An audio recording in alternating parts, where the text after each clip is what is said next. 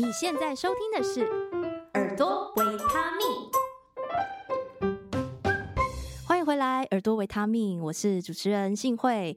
今天是专访维他命之歌手访谈系列。那这位女生呢，非常的特别，因为我觉得她的声音是华语圈比较少见，这种中低频、比较饱满，然后比较有磁性的声音。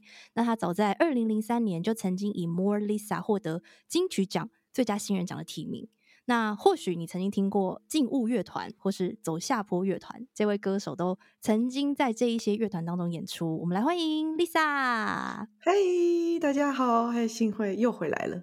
对，我我觉得我可以用很多身份回来你的节目。对 今天很开心再邀请 Lisa 到我们节目当中。如果你觉得哎，这个声音有点耳熟，是因为我们之前对有访问过一集，不是 Deja，不是你真的有听过。那时候 Lisa 是来聊配唱制作人，对，我是配唱，对这个工作，对。那其实他有非常非常多的身份，就是一开始是发个人专辑嘛，然后后来又走到比较幕后工作，就是配唱啊，然后和声。那他终于在哎、嗯，这一张算是今年发还是去年底发的？嗯、因为你其实去年去年十月四数位上架、嗯嗯嗯，对。但是因为你歌好像有一首一首的出，所以就有一点不太。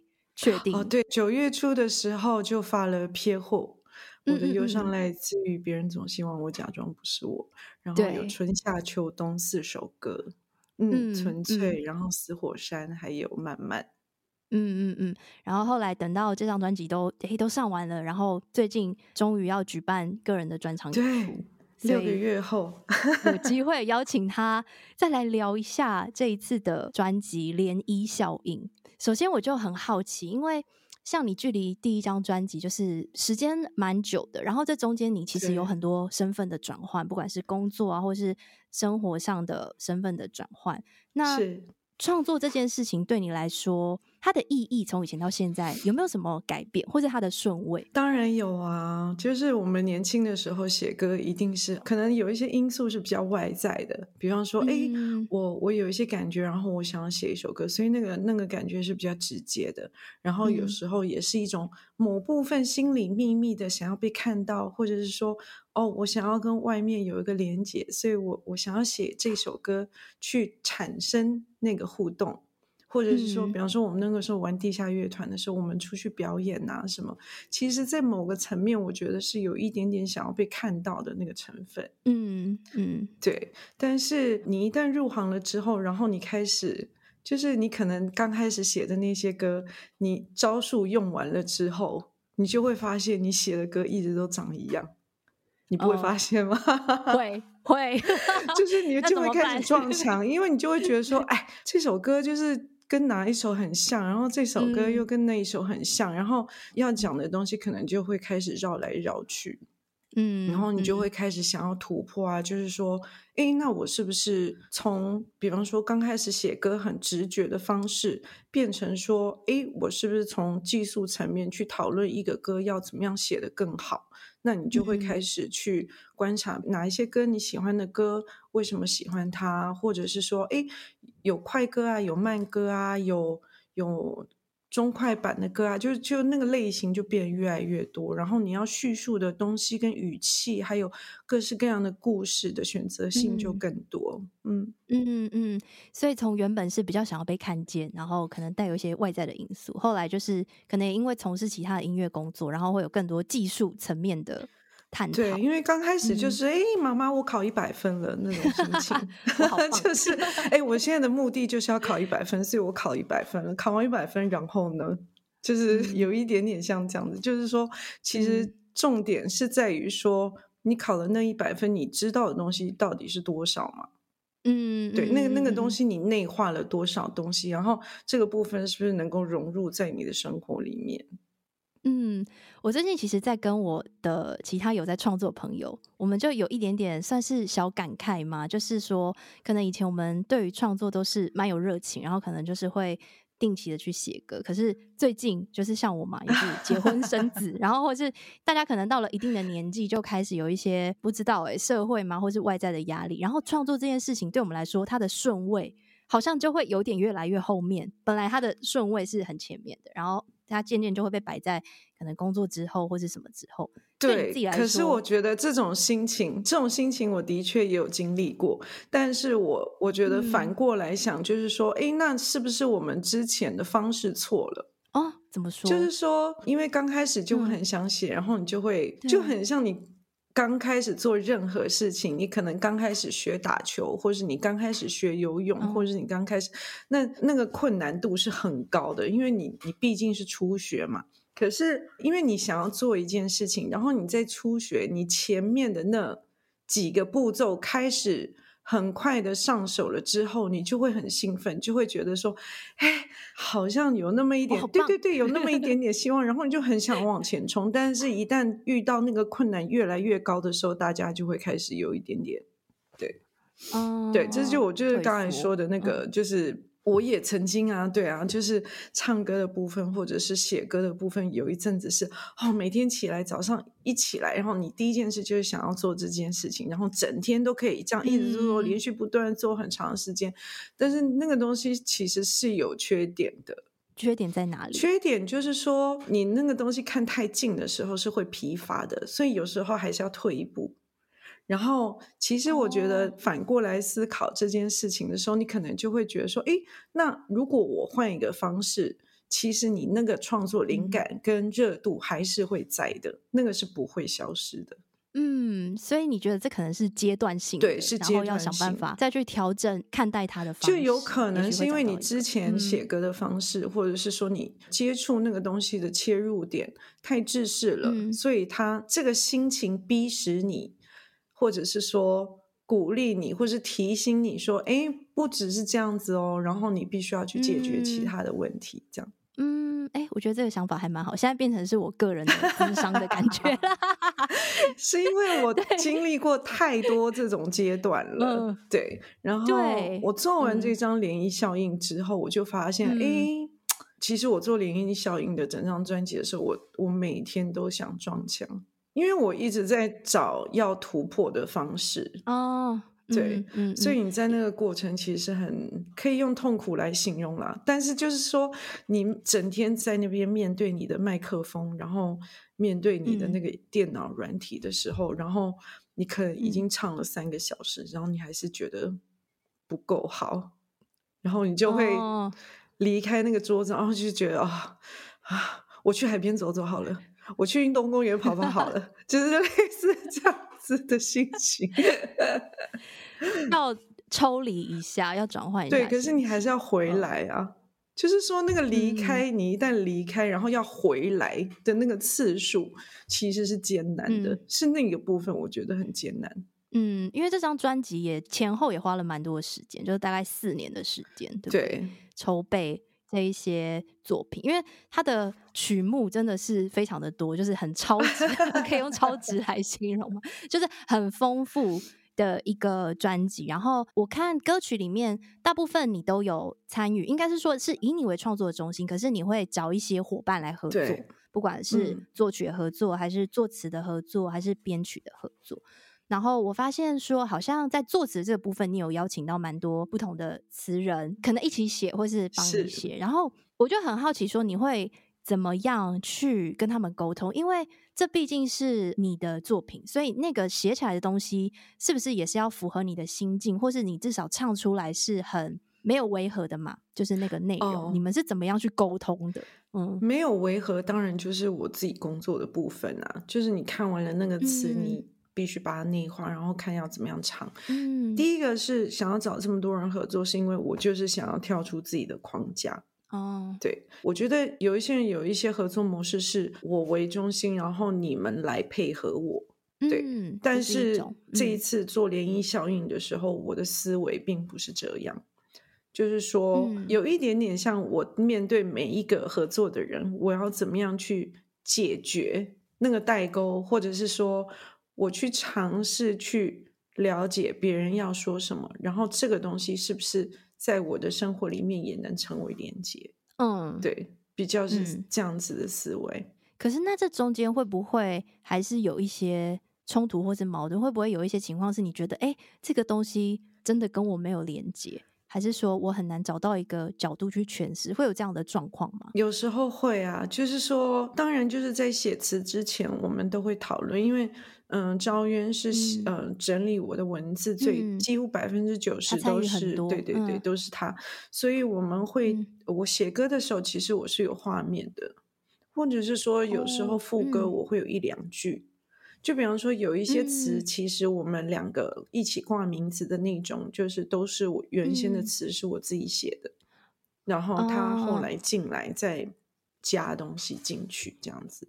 那有一些是从歌词都还没有，然后我们会讨论说，哎，我我觉得这首歌讲的是什么，或者是说副歌我想象的东西是什么，嗯、然后他再去创作。哦，所以算是先有一个概念，或是。你可能先有一两句，可能你在写曲的时候，有时候我们会哼一下嘛，对，就有哼了一两句东西，然后大家再加进来，再去把它拼凑起来。对，嗯，就是其实这首专辑有十二首歌嘛，嗯、然后因为十二首歌里面，嗯、呃，都是在我过去二十年不同的时间点写的，嗯，那我中间。嗯有一段时间，我真的试试图有很努力的自己想要写词，嗯、所以有很多的歌的词是我自己写的，嗯、像慢慢啊什么这种的，对，嗯、就是其实原本是我自己的词。嗯嗯嗯，因为你是在法国长大的，对然后这个部分会不会对你写词，我不知道，它是会，它是会让你的词汇不够，还是说你觉得其实会有帮助？因为有时候歌词。它并不那么讲求语法嘛，那你有时候有点疏离或是一些比较天马行空的字，好像在歌词里面也会可以成立。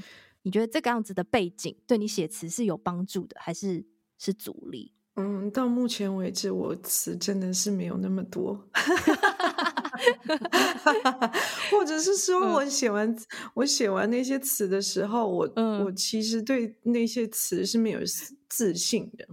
就是说，很多人会觉得我的文字是有趣，但我，我自己可能对自己比较严苛一点，我我就会觉得不够好，所以我才会再请赵渊来帮忙，因为我觉得的确是有文化层次的问题，然后我的思维是不一样，或者是说我对这个词有感觉的时候的那个逻辑。对一个可能中文长大的人，嗯、他看到那个词，他他没有办法马上 catch 到那个感觉，嗯、所以你必须用他们的思维去把这个东西叙述出来，嗯、他们才能够在同步的语言跟音乐上面做连接。嗯，因为我的音乐已经是很多人会跟我说，他们觉得我的音乐是有距离感的。哦，所以我觉得这个算是你有蛮。仔细的思考过的耶，因为我刚刚就在想说，哎对，那那这样子，如果比如说你就用法文啊，或者是用英文，你所熟悉的语言，嗯、其实我相信你可能还是可以去创作内容。但是你刚刚提到，就是说，因为你觉得你的可能整个编曲或是旋律的走向，已经，我觉得那个所谓的有距离感，我可以讲一下我的听的感受。可以啊、嗯，就是我觉得它并不是那种你可能一听啊、呃，它可能不是像现在比较时下的流行歌，我们都流行那种就是前奏很短嘛。然后 hook 也要很短，就是要马上可以抓到你耳朵那一种。我觉得比较不是这样子的走向，就是你可能不会一听立刻 catch 到，嗯、对。但是我觉得它是耐听的，嗯、就是你再多听几次，你再多听几次，你再多听几次，你就会觉得，哎，哇，这首歌居然有这样子的，就是很特别的段落。我自己的感觉是这样子，就是还是会有吸引到的地方。所以我想，这可能是呼应你刚刚说的有距离感。这件事就是，这是我真的很花了很多时间思考问题，嗯、因为我之前还是会丢歌出来卖嘛。嗯、那我被打枪的时候，我就常常会觉得说，为什么？嗯、可是他们开会，他们不一定会告诉你说，我们觉得你的歌哦，为什么没有选？哦、对他们不会讲这个，就是说你的歌被退掉的时候，有时候并不代表说你的歌是不好的歌，嗯，就或者是说你的歌不够完整，或者是你的歌写的不够好。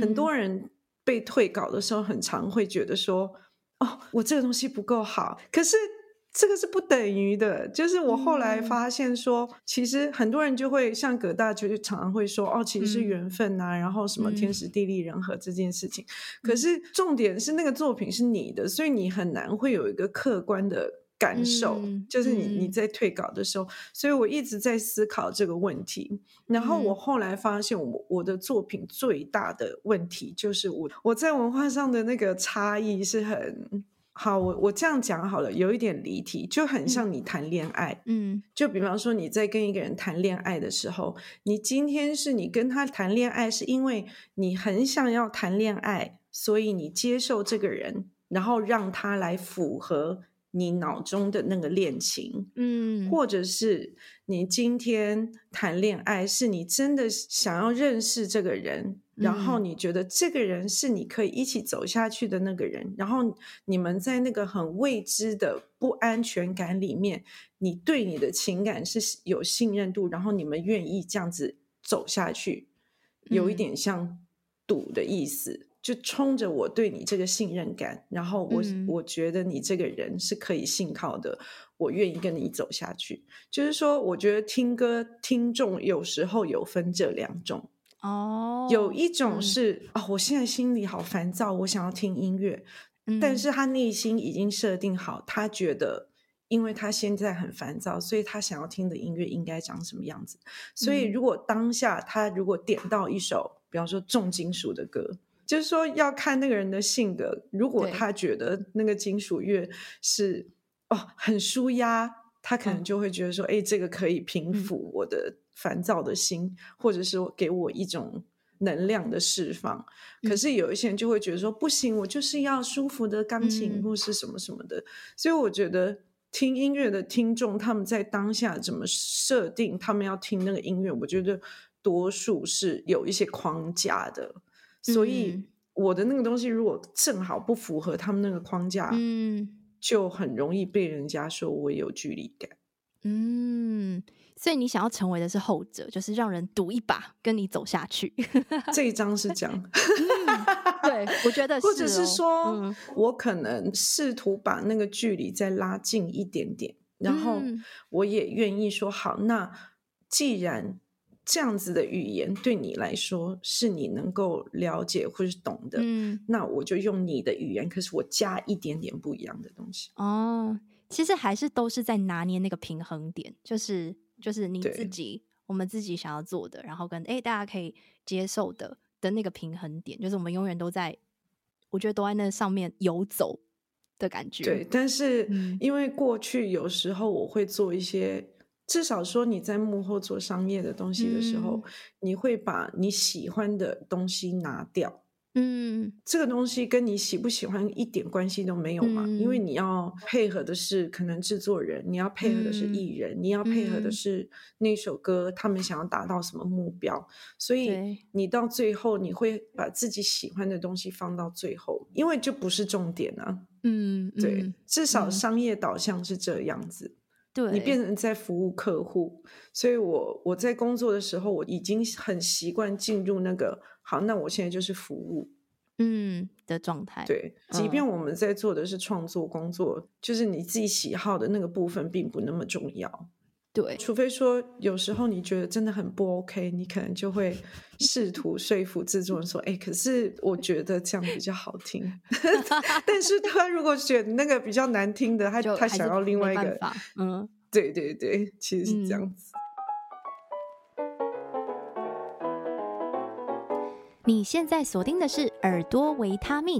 如果你喜欢这样的节目内容，请在 Apple Podcast 留下五星好评，并且分享给你有需要的亲朋好友，或者以实际的行动支持。点选节目资讯栏的赞助连结，请我喝杯咖啡，让我们一起创作更多好听的节目。因为我有在其他的报道有读到说，你你自己在。找回你自己的声音，就跟刚刚你聊的这一段有所连接。就是说，哎，我们在做很商业的音乐，然后在服务的时候，自己的喜好是拿掉的。比如说，可能在做配唱或是合音，嗯，然后现在又要回到一个以自己的名义，然后创作去发行自己的作品。其实是，嗯，呃，虽然说可能你合音啊，或是唱，或是你唱自己的作品，都是在唱歌，可是你那个声音的调整，一定是有很大的。不同的考量，那你是怎么样去调整，或是说找回自己的声音？就是哎，决定我这一张我要用怎么样的方式去唱？因为我之前试试过很多方式，就是去模仿。因为我就是一个很好的酒，oh. 因为当和声老师不是偶然的，嗯、就是因为你你就是一个酒官，嗯，所以要回去找到自己的声音的时候，其实是有一点恐惧，嗯、因为你你必须要。把自己声音里面在市场上被认为是缺点的东西拿出来。哦，以你为例子，你觉得有哪些东西？就比方说，嗯、我的最大的缺点就是我胸腔的声音跟共鸣是比人家来的厚三倍。哦，对啊，嗯，因为讲中文的女生其实大部分很少很少会有胸腔的共鸣。嗯。嗯，然后那个跟人声的本身的构造有关系。对，不像我唱和声，我就一定要把我的声音的频率卡一半哦，不然我那个声音会进不去，或者是我会把人家的声音吃掉。嗯嗯。可是我回去唱我自己的东西的时候，如果声音太厚，人家又会说太老气。哦，嗯。可是你刚刚有说要把这个缺点合理化，所以。最后是朝这个方向走吗？还是说对啊？还是有就比方说像不晚不早，嗯、我就直接参考 Amy Winehouse。哦，嗯，我就只好在国外的乐手里面找到我声音的特质，然后想说这样子中文怎么合理化？哦，所以是用可能你的音色，然后去找到一些可能国外的女歌手，然后去找她的唱法，去参考她的唱法，然后再放回来你的歌里面，这样子。对，就是比方说在音阶上面。的声音的呈现，嗯嗯嗯嗯嗯，这部分可以多说一点吗？音阶上面声音的呈现，是指可能低的音域和高的音域的这样子声音的呈现吗？对对对，就比方说高的音域，嗯、因为通常华语的话，到高音的时候，嗯，都是会上去，都是要轻。嗯嗯嗯，对啊，然后要要有气声，这样子就是要。漂亮嘛，哦、就是很少会那种直接飙上去很直的东西，这种，对对对对对，哦、那种就是非常的鲜少，而且中文其实不适合这样做，嗯、因为中文本来就是一个关起来的声音嘛，所以你要这样 belting 上去的时候，嗯、通常大家会觉得那个侵略性太大。哦，尤其是女生，他们觉得男生 OK，、嗯、但是女生他们不喜欢女生这样做。是哎、欸，就如果说，嗯，华、呃、语的 belting，我们所谓的 belting，就是可能是阿妹或者是阿玲等级的。啊，OK OK，可以。可是他们的 belting 跟 Celine Dion 的 belting 比起来是有落差的，对，那种不一样。对对对，对啊，哎，很有道理。然后并不是因为中文不能这样做，嗯、而是说。普遍大家在欣赏音乐的时候不习惯这样子，嗯嗯嗯，也会是某一种文化差异吗？好像可能也有，还有语言的差异，可能也会有。嗯，我不知道，或者说就可能就没有成功的例子之类的。哦，也许未来会有，对不对？搞不好未来会有这个审美又会兴盛。那个穿透力比较高的声音，你可能就是在。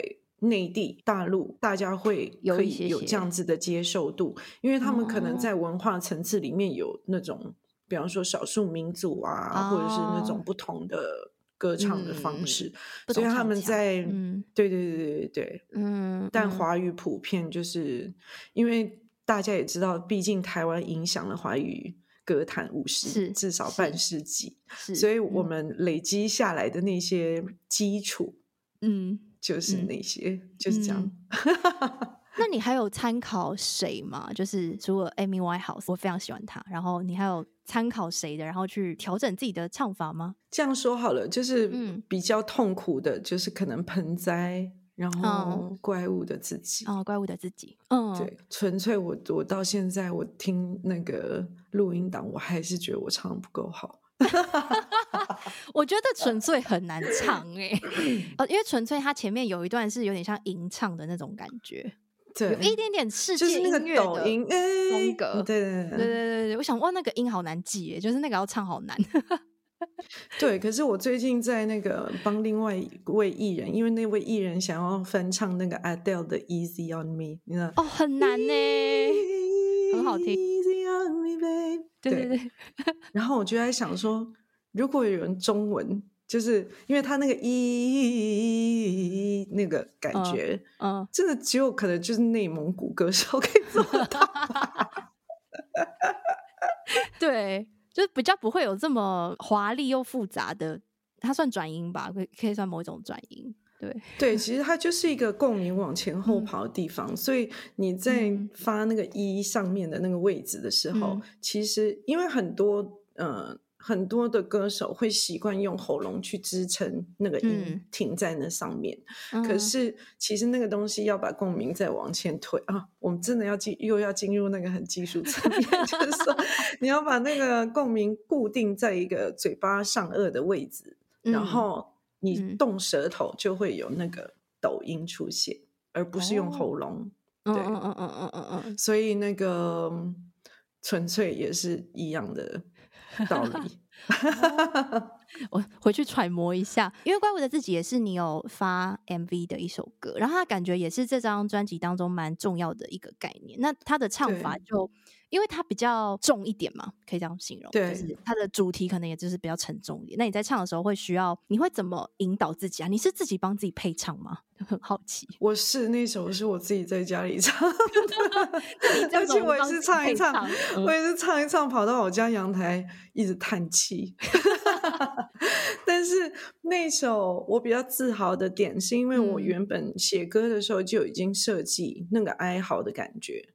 嗯，就比方说那个前奏的那个那个叹气的感觉，然后还有那个副歌，其实很少的副歌会这样子写，就是它上面有个旋律，然后下面有一个嗯，嗯啊、就是那个一个 line，所以它它会一个高音跟低音的一个交错。嗯，那个是我特别设计的，因为这样子的歌词其实很容易唱起来会很苦，嗯、就是不然你就是要放很多哭腔，不然你就是要唱的很油。嗯，正好那个旋律是设计在已经大概把那个你要叙述的故事已经讲完了，所以你在唱的时候，你就可以用比较有点像无表情的声音进去。他就会有一个冷感，对、嗯、我自己是这样想啦，我不晓得大家 听是怎么样。哦、所以这个旋律就是你一开始在创作的时候，可能你就已经把那个编曲也有点一起想进去了。你想说，哎、欸，高音会有一个东西，然后低音会有个东西，然后你的那个主旋律线、啊、一定是要做到大概百分之八十这样。哦，然后你就可以用比较新的方式去呈现，像你说的不会太重，不然它就会太黑暗。我觉得可能会有一点点太黑暗。嗯，或者是说太多哭腔的话，你就会觉得说就是歇斯底里而已啊。哦、嗯，对。嗯嗯、可是那首歌在讲的是是那个疲惫感，是不是还要有跟他共存的感觉？因为好像你有有一种就是怎么讲呢？光与那个黑暗它是伴随而行的，然后那个疲惫感跟无力，嗯、对，嗯嗯嗯嗯。可是你又要很痛苦。可是你的那个痛苦是已经就是已经没有力气。如果你唱的太歇斯底里，其实你那个能能量还是在的。这样讲会很抽象吗？不会啊，就是歇斯底里也是一个很大的情绪，应该这么说。对对对对对，嗯嗯嗯，所以那个东西，我觉得如果在讲怪物的自己，如果太歇斯底里的话，就会就好像没有说服力，因为、嗯、因为你真的一个人在很无助的时候，其实你是已经。每你已经尝试过所有应该要做的事情，然后你会在那个点，是因为你真的觉得很无助，所以你已经放弃了，嗯，嗯，或者是说你已经在休息的状态，嗯，所以你，所以，嗯，所以怪物的自己，我想要呈现的是那个那个各种复杂的，你又有这个，又有那个，又有这个，对，嗯。所以感觉你比较是从情绪出发去引导，就是你好像已经先设定好它会是在一个怎么样子的情绪的能量，然后再去唱这样子。对，但我的确自己也唱很久，嗯、唱多久啊？很好奇耶。没有啊，嗯、我就是那个时候二零二零年的时候，嗯、不是五月封城嘛？啊，疫情，然后到八月，嗯嗯。嗯我是在那段期间把所有的 vocal 唱完的，然后纯粹我真的就是小恩老，我进了录音室两次，然后小恩老师都说不好，嗯，然后他觉得我唱太紧了，不够好，嗯，然。后再来是因为我本来在设计的时候，我想说可以用很多的声音的效果，但是小恩老师希望我不要。哦，他希望你自己做出来，对，不要靠效果。然后我就害了自己，我就我就有点想 跳楼啊。但是，嗯、呃，再来就是，嗯，我后来很仔细的，就是因为我我那个时候当下在里面真的是太痛苦了，所以我、嗯、我没有办法察觉到很多事情。但我后来常常听那首歌，然后听小安老师怎么剪我的 vocal 的时候。嗯我大概有一点了解，就是说他的意思，就是说他希望我的那个共鸣在每一句里面不要那么的刻板。哦、然后像有一些抖音的部分，他会选有一些抖音是在句子前面，有一些不是抖音都是在尾音的。嗯，不要那么制式。对，嗯，对对对对对。然后那个就。表示说你你要对你的声音非常非常非常自在，跟呈现一种自由度，跟你在技巧上真的要很自如才，才才有办法。嗯、所以我现在三月二十五号要唱那一首 live，我其实 还我那天在车上听，然后我就在雪隧里面高歌，这样 怎么办？我那时候要怎么办？嗯，那我我听到那个怪物的自己，他就有用比较多 vocal 的效果，就是你会去把声音、就是，其实存在也很多啊。嗯嗯嗯嗯嗯，所以那个考量是不同制作人他会有不同的考量吗？还是你自己在？对，嗯，其实怪物的效果它没有来的纯粹那么多。对对对，嗯嗯嗯，那有几句的原因是因为那个有一点点。把那个声音变成合成器的效果，对对对，然后当做乐器来使用。嗯，对。然后这个是专辑里面很大的一个概念，嗯，所以存在就非常非常的多明显。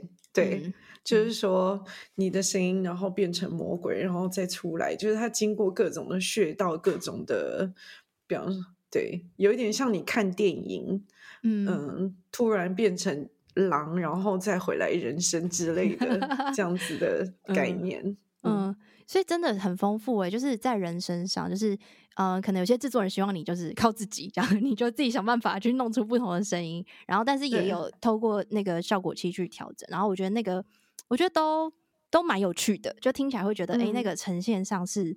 非常的丰富的，那有没有你录起来比较难忘的歌？就是你真的录很久，或者你觉得真的很难唱，是是纯粹纯粹是最久的。我要我唱了一个月 然后就要有掌声出 现。对，纯粹我唱了整整一个月吧。然后我是嗯、呃，我是每一个礼拜都剪一个 take 给小安老师，然后我就想说，他真的有听吗？我想说。天，我自己记到后来，我想说这么多 vocal，他到底是要，就是、嗯、应该是有百分之 九十都要丢到垃圾桶吧？对啊，嗯嗯嗯，所以这首就是最难忘的。所以就大家想听现场的话，三月二十五号记得。但我唱烂了，不要怪我。要到 Legacy 去听一下现场。那如果如果今天有一个听众，他真的是哎、欸、第一次就是认识你，认识 Lisa，那你？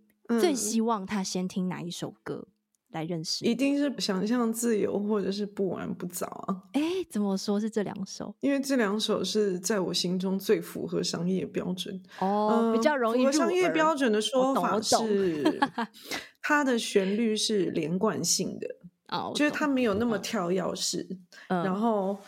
对大家来说可能比较不忙，不忙哦。你说听起来 没有那么这样子说好了。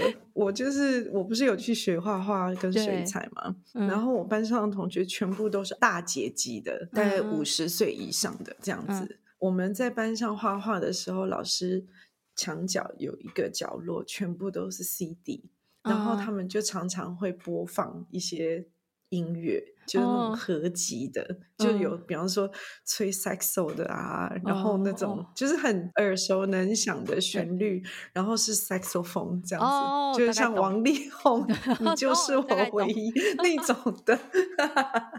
然后也有那种八零年代的经典歌曲，嗯、可是也都是那种 saxophone 的那种，嗯、就是、嗯、对。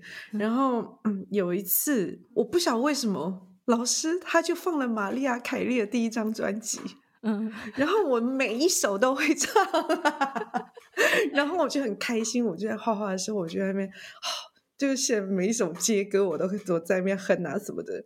然后我旁边就有一个同学说：“哎，老师可不可以换一下音乐？因为他觉得有点吵。”然后这时候我就意识到。就是我刚才讲的那个问题，就是说你的生长环境的背景，你是听什么样的音乐长大的时候，玛丽亚凯莉的东西对他们来说是太忙的，嗯，因为这边很多转音，然后上上下下，然后有很多东西就是很复杂，这样子很缤纷。嗯，可是对有一些人不习惯的话，他们就会觉得那个东西很吵，嗯。嗯。嗯。所以，如果第一次听的话，就是可以从想象自由跟不晚不早开始下手，或者是其实偏后的那个接受度好像蛮高，哦、但偏后的旋律就很吵啊，不是吗？比较丰富。好像比较热闹，因为它就是会有这个还没完，然后这个又来，然后这个又来这样子。对，我也不晓得哎。我自己好像也还蛮喜欢不晚不早的，好像主要是那个歌词吧，会让我觉得有一个很自在的感觉。嗯嗯嗯嗯，所以推荐大家可以从这几首开始来聆听。当然，你要从整张从头听到尾也是很。还是要说，还是要先打一个表，说，哎，那个要 check，比方说所有的你是男生女生，然后你几岁，然后是听哪一个年代的歌，大数据，大数据 AI 推荐，对对对，你可能最适合你的是这一首歌，你从这首开始听会最好。哎，可以耶，我觉得搞不好以后会不会就真的有人设计这种东西？我觉得听音乐就是这样啊，对啊，对，因为搞不好不晚不早，有一些人就会觉得嗯不嗨，啊，有有可能。那如果你觉得不嗨的话，那你就去听存在，对，或是纯纯粹，对对对。期待有人可以开发这个，用 AI 去告诉你，哎，你从哪一首开始听就最容易 这样子。好，那我们来宣传一下。就是即将到来的三月二十五号，在台北 Legacy 对、嗯、的专场，目前准备的如何？因为我们现在录音时间是三月，已经三月初了，所以应该已经有在。我好期待哦！其实我我蛮期待彩排的。嗯嗯嗯。然后因为前阵子我很忙，所以我现在声音很累。嗯、然后我我其实是应该要锻炼身体，但是我现在第一个先出去晒太阳之类的吧。嗯嗯、然后我昨天有开始就是练发声了。嗯嗯，你自己的发声菜单会是什么 顺便很好奇问一下。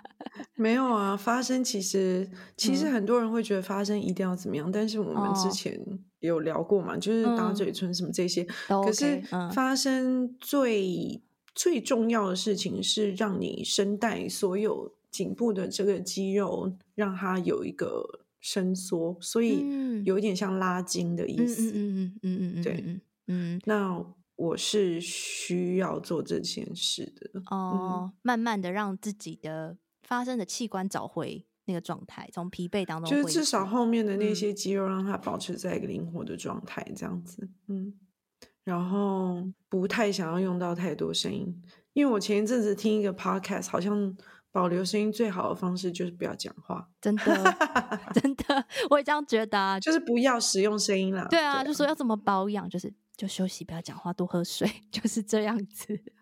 对，但是那个后面，因为因为我的歌真的，我后来发现真的不好唱，我决定下一张我要写简单的歌。讲完了，然后自己又后悔。对啊，我们就等下一张出来的时候再来看一下。因为我在好好研究 Adele Easy on Me 啊，我那天就在想说，哎，其实他的歌，就比方说，嗯、呃，你在写谱的时候很容易就是，比方说前奏八小节，嗯、然后主歌八小节。嗯，对不对？对，然后 B 段八小节，嗯、然后 C 段十六小节，小节嗯、这很制式的东西嘛。嗯、可是 Adele 不是哦，Adele 它是前奏四小节，然后主歌十小节，嗯、然后副歌八小节，嗯、然后它中间有一段 break 之后，它回来的主歌是九小节，嗯、就是说听起来其实不会觉得怪。嗯，就很自然。可是你真的要记得它的那个旋律怎么跑，又其实真的要去 cover 或者去唱那个东西，其实又没那么容易。嗯，所以我觉得拔蜡歌不在于说你的歌一定要写很知识，嗯，而是你叙述的东西，嗯，要有一个流畅感，是吗？对，那。这一次的专场会有什么嘉宾吗？或是有找什么样子的乐手老师一起来合作？哦，有没有可以跟大家？这次我还是找陈君豪 来、嗯、来帮我，因为他上次我们玩死火山玩的很开心，嗯，然后他自己也觉得很好玩，嗯，嗯然后所以他这次也找了陈杰，然后还有 Will，Will 这张告五人的专辑的 keyboard 手、哦、其实是他，嗯、对，他是马来西亚人，嗯、但是。他其实已经当编曲老师当很久了，嗯，对，嗯，然后陈杰就是早期林宥嘉的音乐总监嘛，然后他现在是，哎、嗯，我不太确定他是不是还在艾琳那边，嗯、但是有很大的机会，嗯、对，哦、那陈君豪就不用介绍了，都知道，对对，然后 Dak 我比较不熟，我们可能会第一次见面，嗯，嗯然后鼓手是。